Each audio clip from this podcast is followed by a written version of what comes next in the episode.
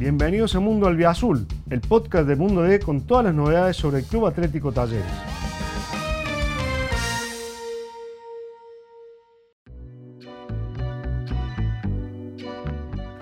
Señoras y señores, bienvenidos a una nueva edición de Mundo Albiazul, el podcast de Mundo Day, la voz del interior, con todo lo que tenés que saber sobre el Club Atlético Talleres. Mi nombre es Jorge Luna Rieta y estoy acompañado, como siempre, por el señor Hugo García. ¿Cómo estás, Hugo? ¿Qué dice usted, Jorge? ¿Cómo estamos? Aquí para lo que usted mande. Bueno, vamos a, a dedicarle este podcast para hablar de un jugador clave, vital y tal cual vos lo venís referenciando desde hace tiempo en la estructura de- del cacique Medina, que es Diego Baloyes. Sí, eh, a ver, para darle un poco de contexto a lo que vos estás diciendo, Jorge, habría que decir que hace un año y medio no podría haberse armado semejante lío y descalabro en la disputa de un partido de talleres para contar justamente con, Con este, este jugador. jugador. ¿no? Estamos hablando de, de la semifinal con, con Godoy Cruz eh, y que, bueno, eh, a partir de su convocatoria, un poco Talleres movilizó eh, todo su aparato administrativo para poder cambiar eh, la fecha de, de esta semifinal. Quiero que hablemos de pasado, presente y futuro de Diego Baloyes, porque todo eso tiene que ver con talleres y con poder entender lo que significa este proceso que está transitando el club de Barrio Jardín. Elige usted, Jorge, por la dimensión que quiera. Vamos por el pasado. Bien. Un chico que llegó, del cual se sabía absolutamente poco y nada, una gran apuesta de Andrés Fassi y que incluso en algún momento tembló, ¿no? De que realmente pudiera servir y ser fructífera. Paloye, como fue en su momento Piero Incapié, son jugadores que formaban parte de una scouting que Fassi tiene muy bien entrenado de las épocas de, de- de dirigente de, de ¿no? Tiene una red de contactos bárbara y bueno, trajo este sistema para Talleres. ¿Por qué este scouting? ¿Por qué el mercado sudamericano? Porque sencillamente Talleres no puede competir con los clubes grandes de Sudamérica y de Europa que vienen a llevarse las principales estrellas. Entonces va a los más jóvenes. De ahí el concepto de apuesta. Diego Baloye, junio de 2018, jugando en, en Depor- Deportivo La Equidad, que tampoco era uno de los clubes más grandes de, de Colombia. ¿Se puede hacer algún paralelismo con algún club argentino para que sepamos o nos demos cuenta qué es la equidad? Un Sí, arsenal, po- no sé. Eh, Sí, eh, a ver, ni siquiera en, en- en Bogotá, en Colombia, es más, más lejos. Eh, a ver, eh, podemos nombrar eh, a uno del. Ponele Patronato de Paraná. Bien, ahí está. Ahí está. Es bueno el ejemplo. Para que tomemos dimensión a dónde fue a buscar fácil este jugador. Vayamos un poquito más atrás a lo que haya sido Crucero del Norte, jugando Bien. en Primera División. Bien, sí, sí, totalmente. La gente empezó a tomar conocimiento de esta referencia, la equidad de Baloye, cuando bueno, eh, llega a Talleres en junio de 2018. Llega a préstamo, Jorge. ah, bien. ¿sí? Bien.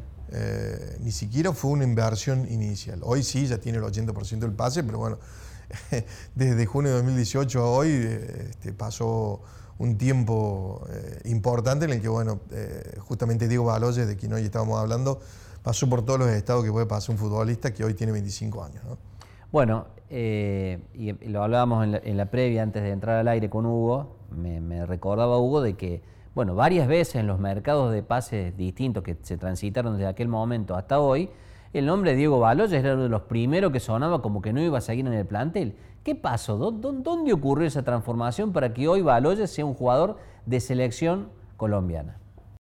Justamente el marco en el cual se insertó, eh, sobre todo los primeros partidos de los cuales dispuso ante, con la dirección técnica de, de Juan Pablo Bosboda, ¿sí? y Bosboda tenía que elevar la vara de lo que había dejado Cudel, Claro. que en mucho tiempo no había para los pibes. Tal cual. Diego Baloyes jugaba de 9 eh, y no tenía una gran seguridad eh, que después le fueron dando lo- los partidos y la continuidad. Por el contrario, era un jugador bárbaro en las prácticas. Esto contado por, por- después por José Mauri, por distintos compañeros que aún continúan desde de esa época para hoy, sobre todo los chicos del club, que contaban que era un jugador bárbaro de práctica, pero que después, cuando le tocaba asomar en- en los partidos por los puntos, y se sentía muy condicionado ante el primer fallo porque la gente lo, lo- lo hostigaba un poco, ¿no? Sin murmullo, esos silbidos por ahí eh, lo condicionaron muchísimo a, Diego, ¿no? Y bueno, y por eso, como decías vos, en cada apertura de mercado siempre era el primero en la lista mm. como para irse, ¿no? En algún momento creo que, bueno, se llegó a entablar alguna negociación como para que se fuera, bueno, finalmente esto fue eh, dejado de lado por una nueva oportunidad que le dieron el cacique Medina, ya después el técnico que sustituyó a, Juan Pablo Bosgoda, y después finalmente el propio Fasi que creyó este, que había que renovarle por seis meses más. Y bueno, de ahí a hoy entendemos que la decisión obviamente ha sido muy favorable. Bueno, eh, acá se abre la, la, puertita para hablar de un tema que no es menor. El hecho de jugar en semejante estadio, ante semejante marco, con la presión que significa talleres, eh, un, un, club que ha ido construyendo este, ese tremendo ascenso para regresar a los primeros planos del, fútbol argentino y en el cual Talleres siempre ha tenido esa meta de cada añito ser cada vez más protagonista. Bueno, todo eso pesa y evidentemente en Baloyes en, su momento también sopesó. El título es que la explosión de Baloyes se dio en la pandemia, sin la gente. Esta es la verdad. Mm, no es, no es para nada menor el detalle. Como, como se dio en el caso de varios jugadores que hoy ya no están en el club, el caso de Federico Navarro, que fue vendido en 4 millones de dólares a a la MLS, al Chicago Fire, como fue el, propio Pochettino, la parte más importante de su carrera en talleres, vendido al Austin, y el propio Pierre Incapié, que la gente no vio debutar. Tal cual. No lo vio jugar, no lo vio en el nivel internacional, y ya cuando volvió a la cancha, en aquel partido con Atlético Tucumán, ya era, historia, ¿no? Ya no jugó este campeonato de la, de la Liga Profesional. Bueno, hablemos del presente ahora de, de Baloyes. ¿Qué significa Diego para este taller, para el cacique Medina? Creo que me fui un poco por el rama, te pido disculpas a vos y a la gente también, Jorge. Eh, a veces uno se entusiasma tanto con eso y tiene tanto para decir que a veces arranca por un lado, trata de darle el marco y no responde a, la, pregunta puntual, ¿no? Esta era una preocupación, la de Baloyes, con la gente. ¿Cómo iba a ser el, el reencuentro? ¿Cómo iba a influir? Porque vos fíjate que la gente volvió a la cancha primero en un aforo del 50%, que es el que ahora está vigente y que después va a cambiar el 16% del corriente, no lo había visto Baloyes. Y por el contrario, no había visto el mejor Baloyes, había visto un Baloyes que estaba más afuera que adentro, al que no había tratado bien. Y bueno, en este caso, el primer anuncio, eh, ¿viste? el aplausómetro que, que uno, eh, como uno denomina así a la, a la forma en que este, transcurre la enunciación del primer equipo y lo favoreció plenamente. Bien. Junto con el Cacique Medina, junto con Guido Herrera, el perro Auski. Eh, bueno, estuvo entre los más ovacionados. Después, obviamente, también tuvo actuaciones, la, primera me parece que no, no fue de una gravitación como la que tenía acostumbrado a Talleres, pero bueno, arrancó de menor a mayor. Hasta el partido en el que termina haciendo el gol de, Palomita, ¿no? Que bueno, eh, a ver, fue, fue algo esperado, eh, necesario para el equipo, para él, sobre todo por estas instancias. Y también la gente lo había visto como una alternativa de nueve, Jorge, ¿no? Fíjate que en ese puesto había estado Dairo Moreno, que también venía de Colombia y que a lo mejor por ahí un poco ejerció algunas sombras sobre, sobre este chico. Eh, y que la gente tenía más expectativa en Dairo que en Baloyes, y hoy fíjate dónde está uno y dónde está el otro, ¿no? Y, esta plenitud, esta versatilidad, mejor dicho, que, que adquirió Baloyes. Hoy un tipo que va por banda, que eh, rompe por derecha, que rompe por izquierda, al que eh, la mayoría de los rivales lo ha castigado realmente durísimo. Fíjate lo que fue el otro día en el primer partido este de los dos duelos con Godoy Cruz, Breitenbruch, que es un juvenil también, de, Godoy Cruz, claro, le corto la cabeza. Sí, sí, sí. Y digo, vale, se levantó, es un tipo bastante guapo, fíjate vos, esta relación que había con la gente y la guapesa que el tipo tiene a la hora de soportar golpes, que ha tenido golpes de casco, de, bueno, de todos los defensores, de los más, del Cali Izquierdo, de Boca, del otro de River, de los jugadores más duros del fútbol argentino, y el tipo salió adelante. Se la banca. sí, sí, siempre se fue superando, hasta que, bueno, me en estas dos instancias, ¿no? Una, es la relación con la gente. La otra es este doble frente en el que Talleres va a jugarse por un título y del que él forma parte como una pieza realmente importante, Jorge, gravitante, vital, como dijiste vos. Hablábamos de un Diego Baloyes de baja resolución inicialmente a este Diego Baloyes de alta definición, convocado a la selección colombiana. Eh, esto, hablando de los pros y los contras que tiene para Talleres esto de la convocatoria. Bueno, eh, esta convocatoria, como decís vos, tiene un análisis deportivo y uno económico. Son las dos aristas, son los dos carriles con lo que hoy puede verse esta actualidad de Diego Baloyes. En lo deportivo, creo que le llega en un buen momento. Recordemos, hubo otros obstáculos que, que Baloyes debió, eh, debió vencer eh, y que no me voy a ir muy, muy lejos para, responder a lo, actual. ¿no?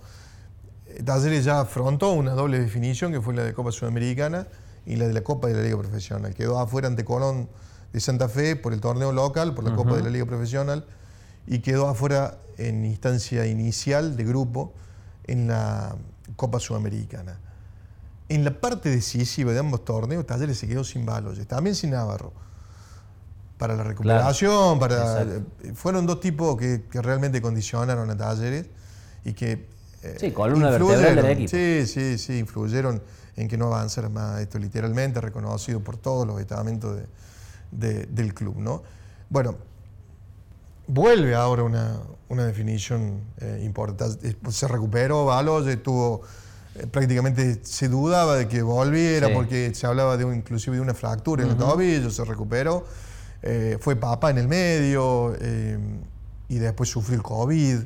Este, bueno, fueron una serie de condicionantes de los cuales el jugador eh, en todo este 2021 tuvo que salir bien parado. Y bueno, eh, entre los jugadores, el tratamiento psicológico, eh, la apoyatura de su familia, bueno, permitieron que este jugador saliera de escena de esta manera, que volviera mejor. Entonces, hoy Talleres disfruta de, esa situación. Se fue este, a la pandemia siendo un tipo que había rescatado el casi, que la última oportunidad que le había dado fácil, lo habían concebido con un tipo que lo sacaron del centro de la cancha y lo tiraron contra una banda. Empezó a gravitar desde ahí, se hizo un delantero mucho más completo y empezó a hacer goles. Fíjate que el primer gol que tenía antes de la pandemia eh, o, en los momentos previos a la pandemia había sido contra Boca, en un partido que había entrado en el segundo tiempo, que había hecho, hecho, un gol de rebote aquí en el estadio de Mario Kemp y de ahí a hoy fue todo bueno. Pero indudablemente hubo un trabajo que bueno, no, no, no se vio porque tampoco se podía ver en la práctica. Podíamos ir apreciando a través de lo que se veía en la cancha, en los minutos que ingresaba, en lo que nos contaban los propios protagonistas, inclusive Diego, donde surge ahí la posibilidad este, de hacer una nota a fines del año pasado, donde él este, eh, comentaba que, estaba en un buen momento y que él soñaba con ir a la selección. Mm. ¿sí? Lo cual en ese momento, imagínate, tenía un puñado de partidos este, destacado, donde él se había sentido con confianza, donde el técnico y los compañeros también lo habían considerado como una prioridad. Pero de ahí a ser convocado por, por la selección para jugar eliminatoria, faltaban meses y meses, un progreso que debió Digamos, era un jugador emergente en ese momento, Exactamente. no a la figura consolidada que No, este nada que ver, nada que ver. Eh, estaba lejos de esta versión actual, estaba iniciando el mejor camino. Bueno, vamos cerrando ya este mundo azul, esta nueva emisión. Como siempre, nos vamos con un datito, Hugo. ¿Mm? Déjame que te diga antes el, contexto actual que tiene hoy eh, este para que la gente se dé cuenta. Hoy está entrenando para jugar o para ser tenido en cuenta nada más ni nada menos que ante el líder de la eliminatoria, el Brasil. ¿eh? El Brasil de Neymar, el Brasil de, tantos cracks, el Brasil de Tite. Bueno, ese, ese equipo es es el rival para una Colombia que también necesita su, resultado y comparte cartel. A ver, Jorge, ayúdame. James Rodríguez, eh, Cuadrado de la Juventus, eh, Radamel Falcao, Rafael Santos Borré, eh, bueno, Duban, Zapata. Bueno, hay un montón de jugadores que, bueno, que Baloye, evidentemente, debe estar viviendo esta etapa de la fascinación, pero que, bueno, evidente. Luis Díaz, está olvidando el jugador más importante, que nosotros como selecciones argentinas también lo sufrimos, y que hoy está disfrutando de la fascinación. Pero evidentemente viene bien Diego Balos. Y después quedan otros sueños por cumplir. El título con Talleres, que él este, lo ha manifestado también, que él quiere ganar algo. Y después lo que será una venta, Jorge. A ver, hacemos punto suspensivo y silencio para que la gente también piense Talleres compró eh, en junio del año pasado el 80% del pase de este jugador en 500 mil dólares.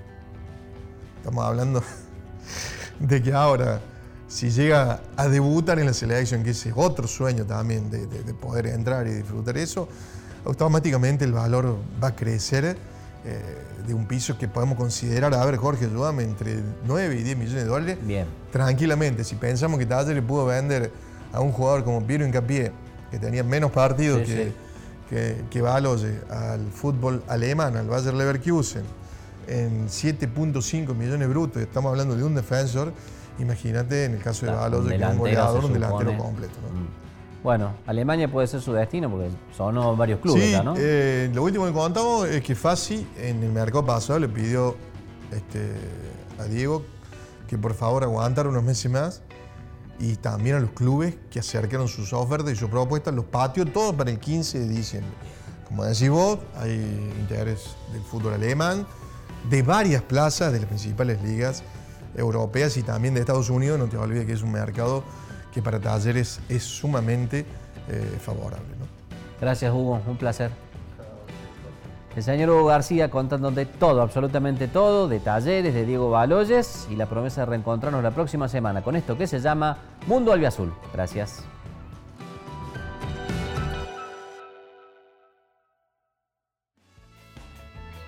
Gracias por escuchar este episodio. Te invitamos a visitar mundod.com.ar para estar al día con todas las noticias sobre el albiazul. Nos encontramos de nuevo la semana que viene.